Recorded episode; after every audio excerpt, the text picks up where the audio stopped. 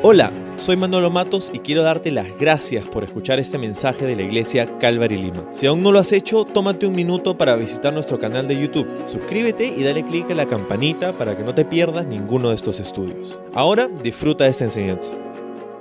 Gracias por acompañarnos nuevamente y ahora vamos a empezar nuestro estudio en Lucas capítulo 15. Es, como te decía, la tercera semana que vamos a estar considerando este texto para quizá muchos de ustedes este texto ya es familiar, ¿no? Este, lo puedes citar de repente hasta de memoria, ¿no? Ya es familiar, es la tercera y última semana, Dios mediante, que vamos a estar considerando el texto de hoy. Pero hoy día vamos a estar hablando acerca de no solamente el hijo pródigo, porque ya sabes que esta es la parábola del hijo pródigo, pero es la parábola de no solamente el hijo, sino el padre pródigo. De hecho, ese es el título del estudio del día de hoy, Padre pródigo. Si tienes dónde apuntar, eh, sería genial que, puedas tomar nota del título y algunas referencias. Hoy día vamos a leer ese texto con ojos nuevos y vamos a hacer algunas observaciones que no hemos hecho en las últimas dos semanas.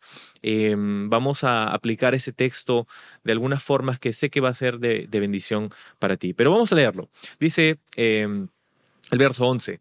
Para ilustrar mejor esa enseñanza, Jesús les contó la siguiente historia.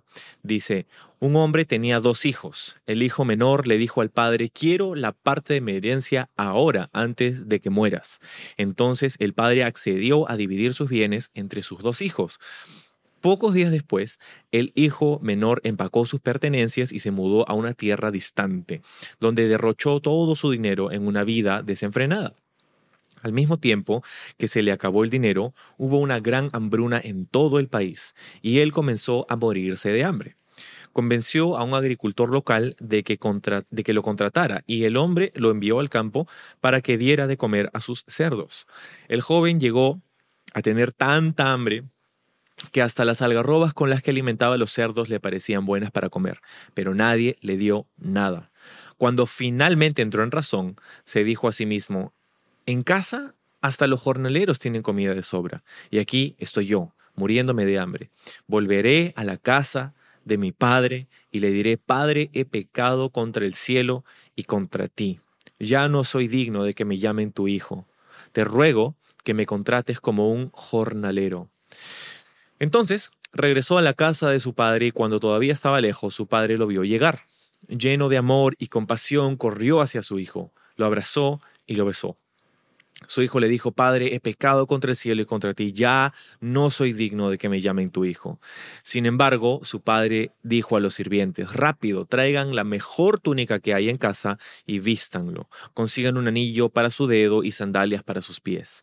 Maten al ternero que hemos engordado. Tenemos que celebrar con un banquete porque este hijo mío estaba muerto y ahora ha vuelto a la vida. Estaba perdido y ahora ha sido encontrado. Entonces comenzó la fiesta.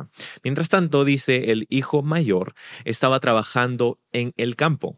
Cuando regresó, oyó el sonido de la música y baile en la casa y preguntó a uno de los sirvientes que pasaba, tu hermano ha vuelto, le dijo, y tu padre mató el ternero engordado. Celebramos porque llegó a salvo. El hermano mayor se enojó y no quiso entrar. Su padre salió y le suplicó que entrara, pero él respondió, todos estos años he trabajado para ti como un burro y nunca, dice, me negué a hacer nada de lo que me pediste. Y en todo ese tiempo no me diste ni un cabrito para festejar con mis amigos. Sin embargo, cuando este hijo tuyo regresa después de haber derrochado tu dinero en prostitutas, matas al ternero engordado para celebrar. Su padre le dijo, mira, querido hijo, tú siempre has estado a mi lado y todo lo que tengo es tuyo. Teníamos que celebrar este día feliz, pues tu hermano estaba muerto y ha vuelto a la vida. Estaba perdido y ahora ha sido encontrado. Entonces, esta parábola eh, nos muestra, de hecho, muchas cosas que hemos ido considerando en las últimas dos semanas. Es acerca de un padre que tenía dos hijos. Esta parábola es una donde encontramos a un padre eh, teniendo situaciones muy difíciles con sus hijos y lidiando con ellos de maneras eh, similares. Ahora, tenemos que acordarnos que esta parábola es dada en el contexto del capítulo 15. Y el contexto del capítulo 15 nos habla acerca de Jesús compartiendo con personas y hay dos grandes grupos de personas que están siguiendo las enseñanzas de Jesús, con dos perspectivas diferentes. Uno era el grupo de los pecadores, los recolectores de impuestos, eh, las personas que eran consideradas como, sí, pues los pecadores de esa comunidad. Y el otro grupo eran los escribas y los fariseos. Entonces, estos dos grupos están alrededor de Jesús, teniendo sus propias perspectivas acerca de Jesús. Y cuando el grupo de los religiosos critica a Jesús por pasar tiempo con los pecadores, Jesús les da esta parábola. De hecho, le da tres parábolas, ¿no? Eh, y las hemos visto en semanas anteriores también. Entonces, culminando este capítulo con la parábola del Hijo Pródigo, muchas veces nosotros asumimos que esta parábola se trata únicamente de este Hijo Pródigo. Se trata acerca de esta persona que, que es la oveja negra, ¿verdad? Que se va de casa, que deja a todo el mundo, que malgasta su vida y que de pronto se arrepiente y llega a casa y es reconciliado con su padre y con su familia. Pero la cosa es que no se trata únicamente de el hijo pródigo esta parábola, porque Jesús empieza hablándonos que este, este padre tenía dos hijos y la parábola termina con un desenlace eh, un poco difícil con el segundo hijo, que es de hecho el hijo mayor. Eh, entonces, esta parábola es dada en ese contexto y vamos a descubrir que aquí Jesús está eliminando muchos paradigmas que muchas veces tú y yo usamos para tratar de entender nuestra relación con Dios. Entonces, hay algunas cosas curiosas acerca de este, esta parábola en específico, porque normalmente cuando cuentas historias hay como una fórmula, ¿no? Hay una fórmula para contar historias. Y la fórmula es simple, ¿no? Primero presentas los detalles o el contexto, ¿no? Presentas los detalles, que es, por ejemplo, este, contar eh, lo que está pasando, presentas a los personajes, hablas de, de lo que está pasando históricamente, ¿no? Esa es la primera parte de la fórmula. Pero hay una segunda parte y esa es el conflicto. Describes el conflicto, o sea, qué está pasando, qué es el motivo por el cual cuentas esta historia, ¿no? Entonces, hablas del conflicto, hablas de lo que está ocurriendo. Y la tercera parte de esta fórmula es la resolución. ¿Qué, ¿Cuál es el desenlace? ¿Qué es lo que sucede? ¿No? Esa es la fórmula de una historia. Y esa es la fórmula que usaba Jesús y la fórmula que usamos todos para contar historias. Pero Jesús aquí no sigue esa fórmula. No lo, porque te das cuenta cómo acaba. La parábola acaba sin conclusión. Ah, estamos ahí todos mordiéndonos las uñas a ver qué está pasando con el hijo mayor, se va a reconciliar, no se va a reconciliar, qué va a pasar, no lo sabemos. ¿Y por qué? ¿Por qué es que Jesús termina esta parábola inconclusa eh, o de manera inconclusa? O eso lo vamos a ver en breve.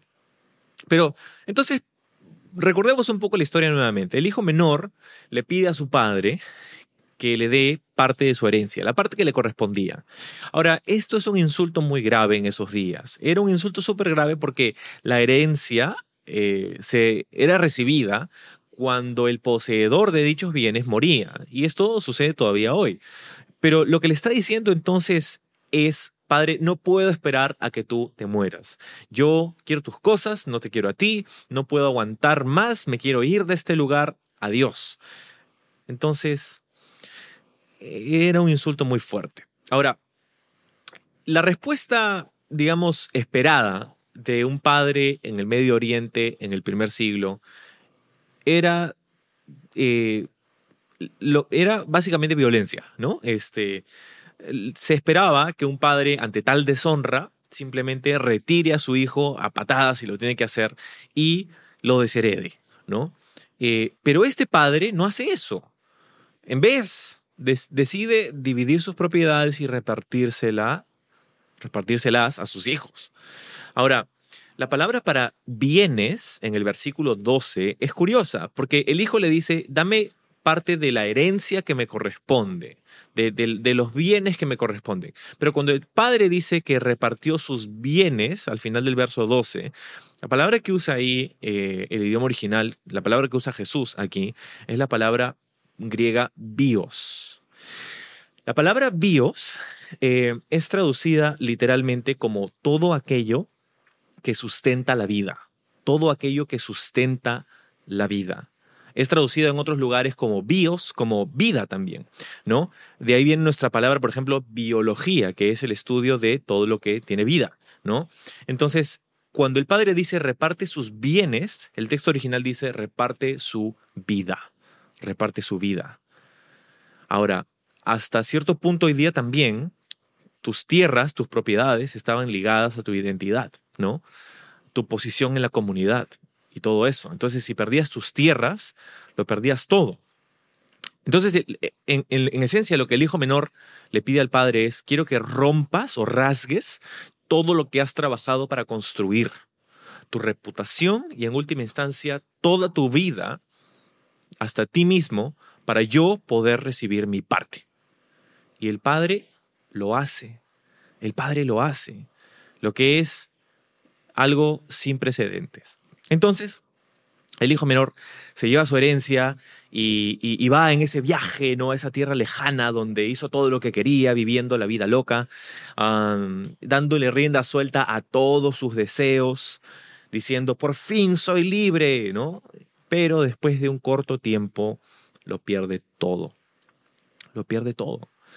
Pasa de, de no faltarle nada en la casa de su padre a literalmente revolcarse en el barro con los cerdos.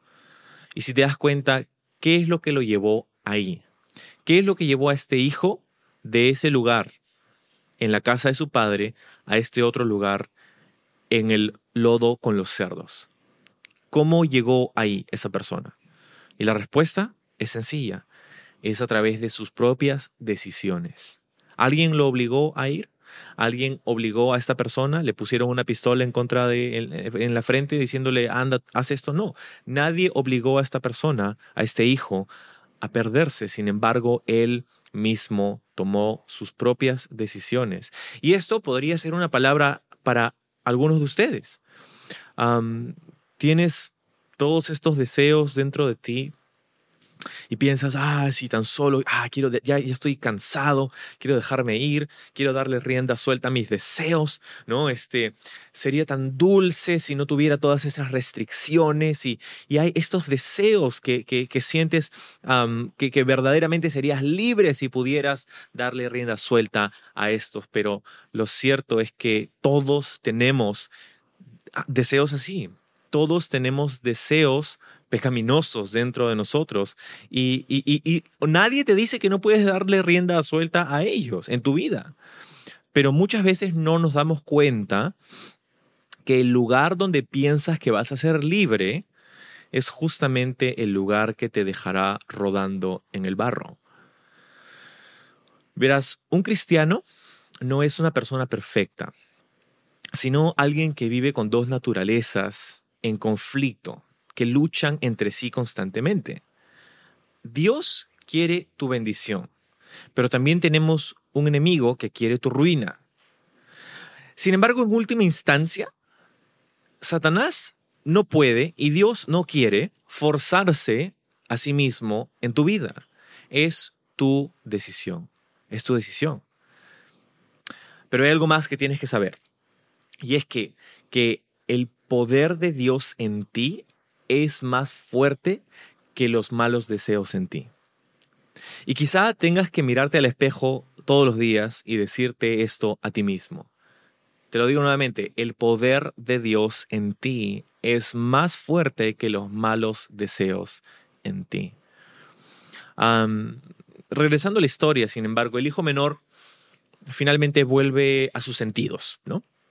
Y le dice, voy a regresar a la casa de mi padre, se dice a sí mismo, y hace un plan, ¿no? Hace un plan, crea un discurso, ah, esto es lo que le voy a decir a mi padre, y básicamente le dice, no soy digno, he pecado contra el cielo, no soy digno de ser llamado tu hijo, contrátame como jornalero en tu casa.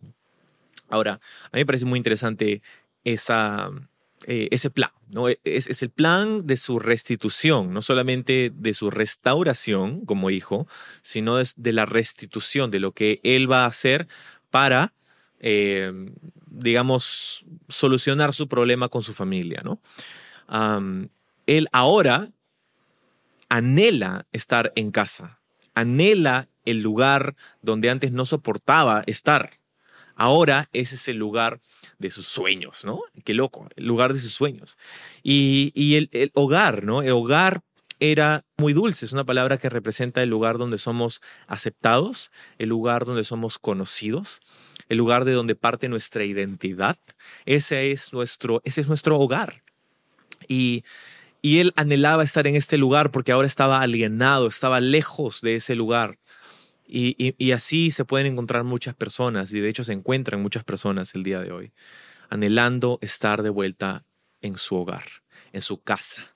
Y es por eso que nosotros usamos esta frase mucho aquí en la iglesia, esta frase bienvenido a casa, bienvenido a casa porque si bien no es la casa literalmente donde vivimos, uh, la Biblia usa esta frase de la casa de Dios, la casa de Dios, y justamente es el lugar donde nosotros somos conocidos por quien verdaderamente somos, donde somos aceptados a pesar de todo lo que hemos hecho y somos amados por nuestro Padre que nos ama y nos quiere transformar y restaurar, ¿no?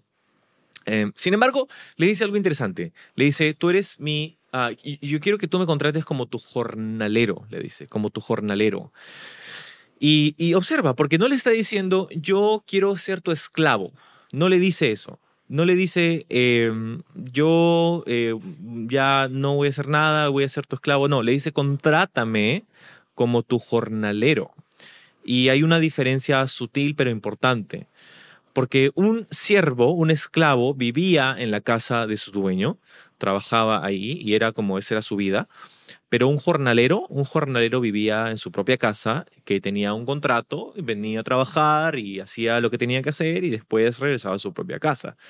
Le dice, contrátame como un jornalero. En otras palabras, le está diciendo, yo quiero trabajar para poder pagarte todo lo que me he llevado. Le estaba diciendo el hijo, yo quiero restituir, quiero poner de mi parte, entiendo que no está bien lo que he hecho y quiero hacer de, todo, todo, lo que yo pueda para poder pagarte mi deuda. Y ojo, ¿ah? eso está bien. Eso de hecho es evidencia de un gran, cambio que había pasado en él. ¿no? Él, él, sabía que había cometido un grave error, un pecado muy grande, y ahora estaba queriendo poner de su parte para restituir aquello que había malgastado. Sin embargo, el padre, dice el texto, lo ve llegar y mire lo que hace el padre. El padre va y dice, corre a su encuentro, va saliendo a su encuentro.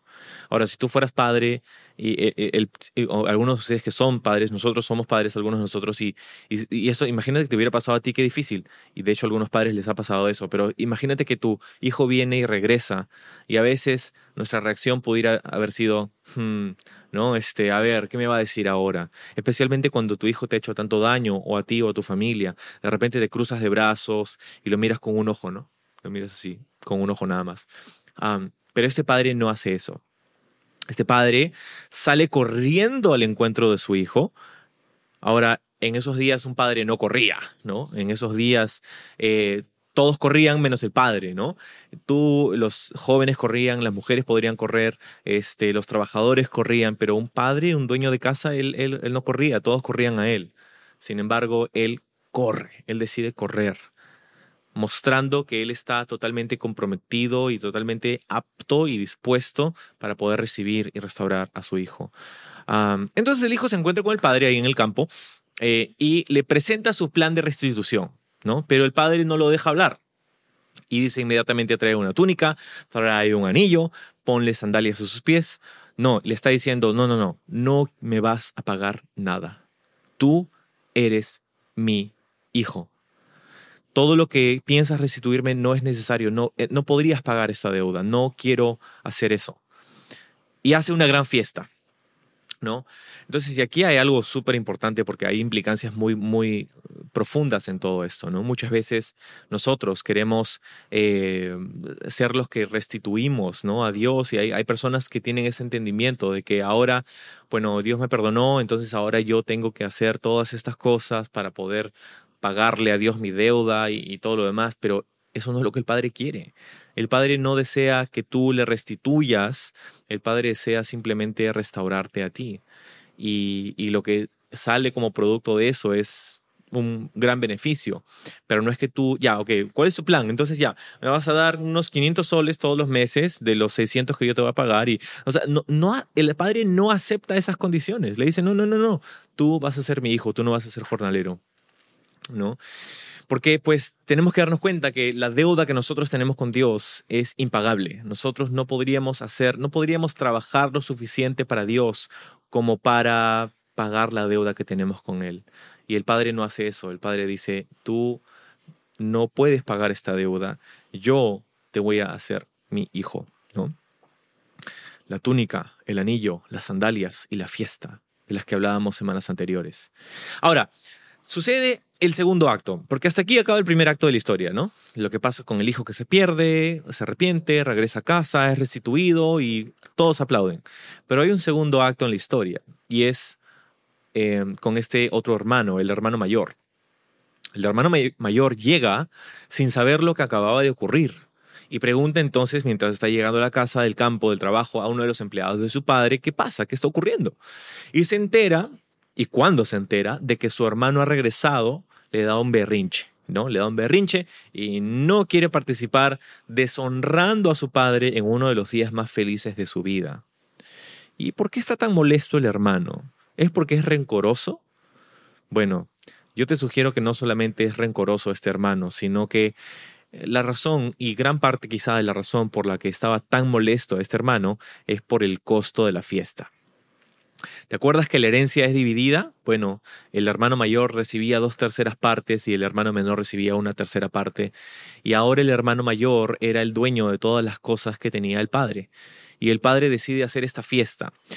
Y hay dos veces que se menciona el ternero engordado. Ahora, en esos días, hacer una fiesta era costoso, pero era aún más costoso hacer una fiesta con el ternero engordado. Era como los ahorros de toda tu vida. Era tu AFP era, una gran, gran cantidad de dinero y, y, no lo hacías así nomás, no hacías fiestas así nomás.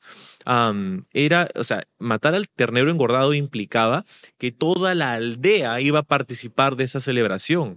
No era solamente para los dos, tres, cuatro, cinco miembros de su familia si tú alguna vez has tenido la oportunidad de comer algo así, una pachamanca donde matan un ternero engordado, tú sabes que no comen cinco personas, comen cincuenta de ahí. Entonces toda la familia y toda la aldea probablemente iba a participar a expensas de los recursos que ahora le pertenecían al hermano mayor. Y ese, yo creo, era el gran problema de ese hermano, no solamente su rencor para con ah, su hermano menor era porque su herencia estaba siendo desperdiciada en celebrar a la oveja negra de la familia. Así que va con el padre y el padre sale a conversar con él. Y cuando el padre sale a conversar con el hermano mayor, lo trata con la misma ternura con la que trató a su hijo, a su otro hijo, a su hijo menor. Y en este punto de la historia, nosotros pensamos, ahora sí, es el final esperado, el final de la temporada, ¿no? Ahora sí decimos, ¿qué va a pasar? ¿Se reconciliará con su hermano? ¿La familia se reunirá nuevamente? ¿Todos vivirán felices para siempre? Esas son las preguntas que tenemos en nuestra mente. Pero Jesús deja la historia ahí. No hay una resolución en la parábola del hijo pródigo, sobre todo cuando se trata del hermano mayor. Es como cuando cancelan tu serie favorita en Netflix o Disney o algo así y nunca te enteras del desenlace final. ¡Ah, qué tragedia, ¿no?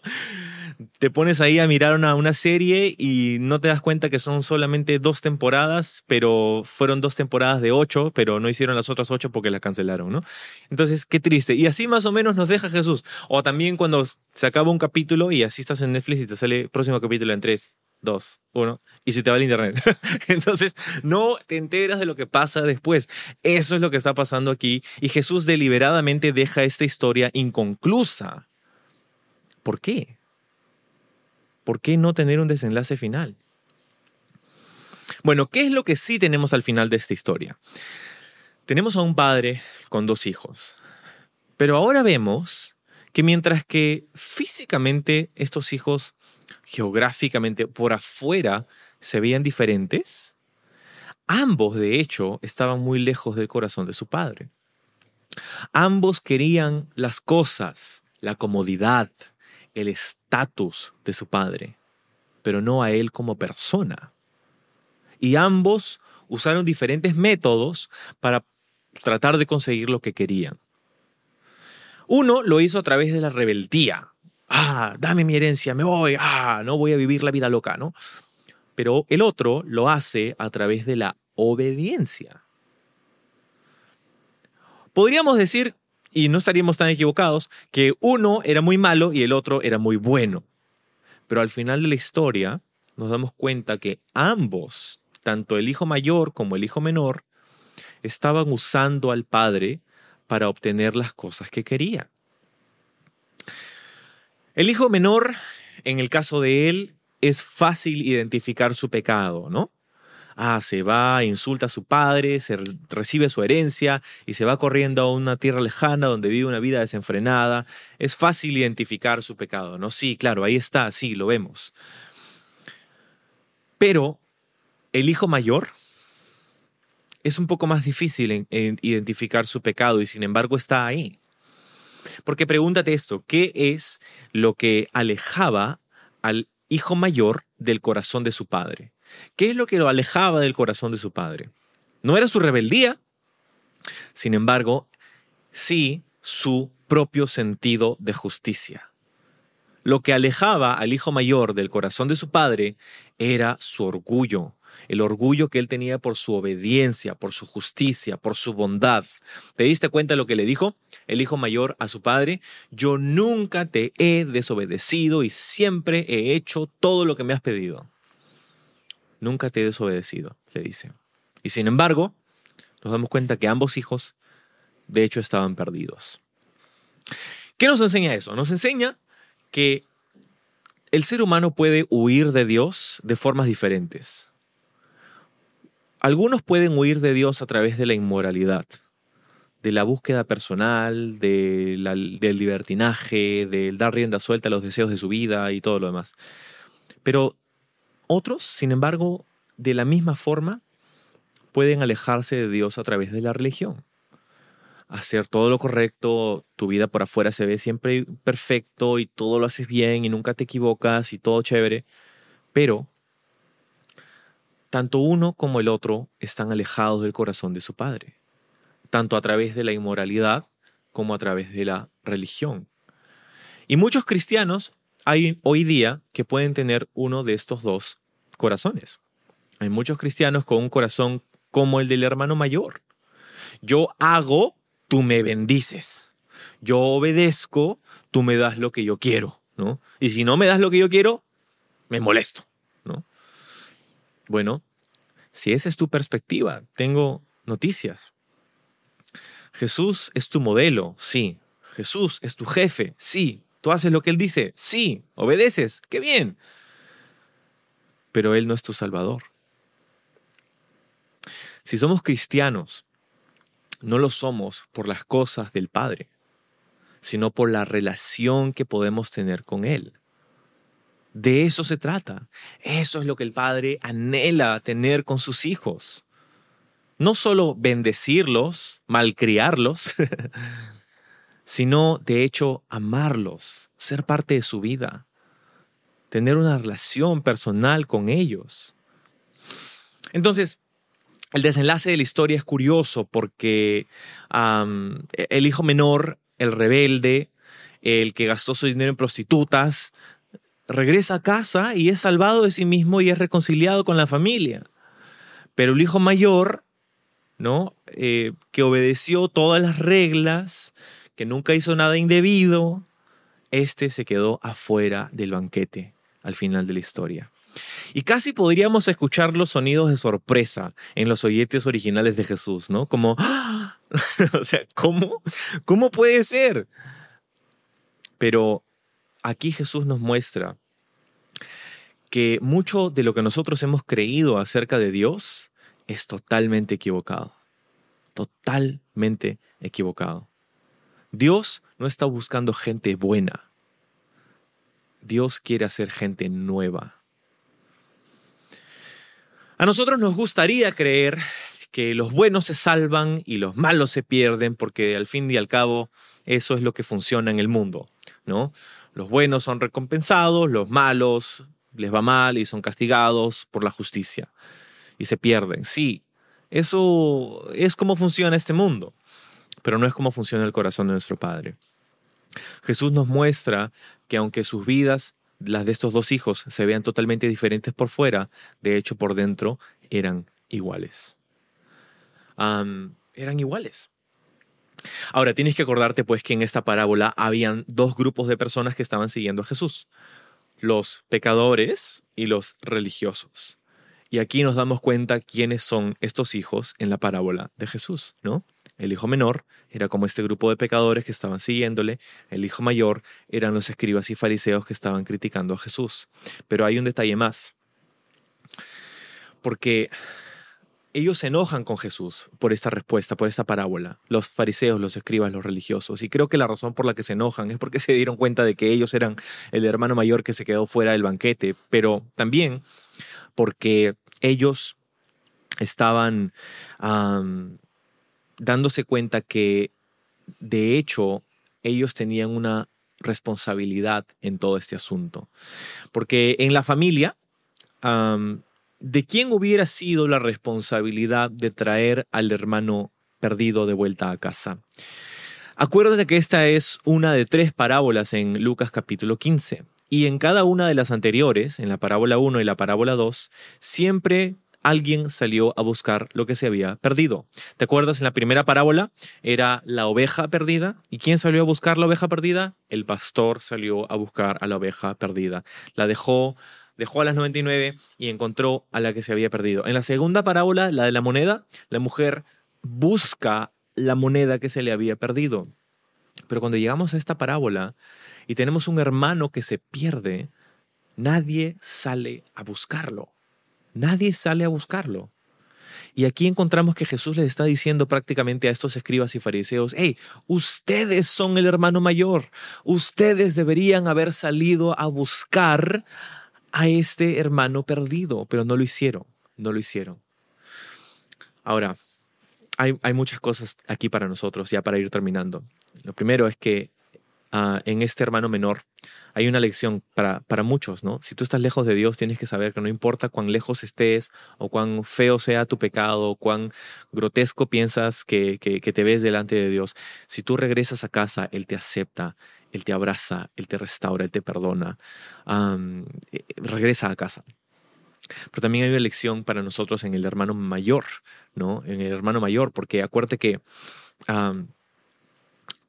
este hermano mayor era el dueño de todas las pertenencias de su padre. En otras palabras, cuando el padre le pone una túnica a su hijo menor, cuando el padre le da un anillo, cuando el padre le pone sandalias, cuando el padre hace un banquete, ¿a quién le, ¿de quién le pertenecían o a quién le pertenecían esas cosas? Le pertenecían al hijo, al hermano mayor, que en esta historia es un escriba y un fariseo. Pero en nuestra historia tú y yo, que somos los hijos pródigos, que somos los perdidos, los rebeldes que regresamos a casa, nosotros sí tenemos un hermano mayor que nos salió a buscar. Su nombre es Jesús. Su nombre es Jesús, que no salió de la casa de su padre a una tierra lejana, salió del trono celestial y vino a este mundo a buscarnos, que estábamos perdidos. Vino a buscarnos a nosotros. Vino a, darnos la noticia de que el Padre nos espera en casa con manos abiertas, con brazos abiertos, con un gran banquete. Nos da una túnica que es su justicia. Nos da un anillo que es el símbolo de la autoridad, de la identidad de casa. Y nos da sandalias que son la señal de que somos hijos y que no somos esclavos nada más. nos, nos da la autoridad. Pero esto, esto le costó mucho y fue la razón por la que el hermano mayor se enojó, fue porque le costó mucho. Al hermano menor no le costó nada recibir todas esas cosas, pero al hermano mayor sí. El hermano mayor, verás, el hermano menor no hubiera podido recibir nada de esos beneficios si es que no hubieran sido parte de la herencia del hermano mayor. Y en nosotros, en nuestro caso, es de la misma manera. A nosotros no nos cuesta nada recibir la gracia, el perdón, la misericordia, las bendiciones de Dios. Pero a Jesús le costó todo. Nosotros podemos ser vestidos con justicia porque Él fue desvestido con deshonra sobre la cruz. Nosotros podemos tener un anillo ah, costoso en nuestra mano porque Él se humilló a sí mismo. Nosotros podemos tener sandalias bajo nuestros pies porque Él fue colgado en ese madero y puesto una corona de espinas sobre su cabeza. Verás, fue costoso, muy costoso el ternero engordado. Fue Jesús su vida para que nosotros podamos ser reconciliados con nuestro Padre. Entonces, para nosotros, gracias a Dios, en nuestra historia, el Hijo Pródigo, tenemos un hermano mayor que sí se preocupa por nosotros. Ahora, eh, tenemos que recordar que hay muchas formas de perderse. Algunos lo hacen a través de su desobediencia y rebelión, y algunos lo hacen a través de su obediencia y su religión. Pero ambas, ambas cosas no son el plan y el corazón de Dios para la restauración del ser humano. Es a través del sacrificio de Jesús que nosotros podemos ser reconciliados con nuestro Padre. Así que, si tú has estado corriendo de Dios o si has estado resistiendo jactándote como el hermano mayor de, todas tus buenas obras, tienes que saber que para ser salvo, para ser cristiano, no solamente tenemos que arrepentirnos de nuestro pecado, tenemos también que arrepentirnos de nuestro deseo de autojustificarnos.